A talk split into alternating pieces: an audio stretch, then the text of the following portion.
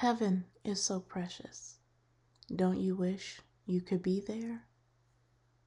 To see the streets of gold, to smell the sweetness in the air.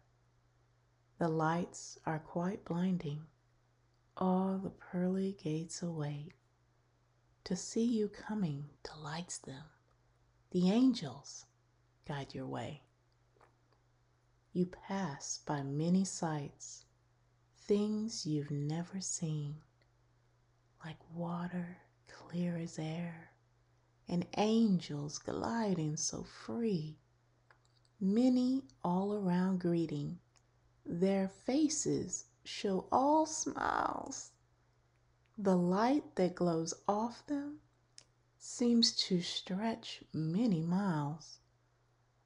Always think of heaven as a place you want to be.